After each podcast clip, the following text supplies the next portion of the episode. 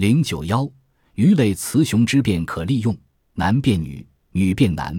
对人类来说是多多怪事，但实际上这是生物界中一种司空见惯的性变现象。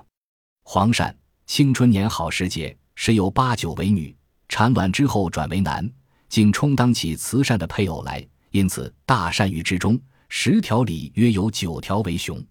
红鲷鱼一夫多妻，若把他们的一个小家庭独养场出，捉走他们的首领唯一的那条雄鱼，过些时，在剩下的雌鱼中，身体强壮者，卵巢便一天天缩小，精囊一天天膨大，体色红得更加耀眼，最终成了一条雄鱼，取代原来丈夫的地位。若把这一条也捉走，剩余的雌翼又会有一条变雄鱼。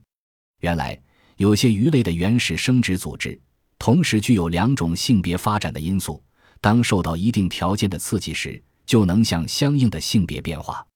针对鱼类的性变，人们略施小计，便从中获大利。鳟鱼雌性比雄性生长快，令体大。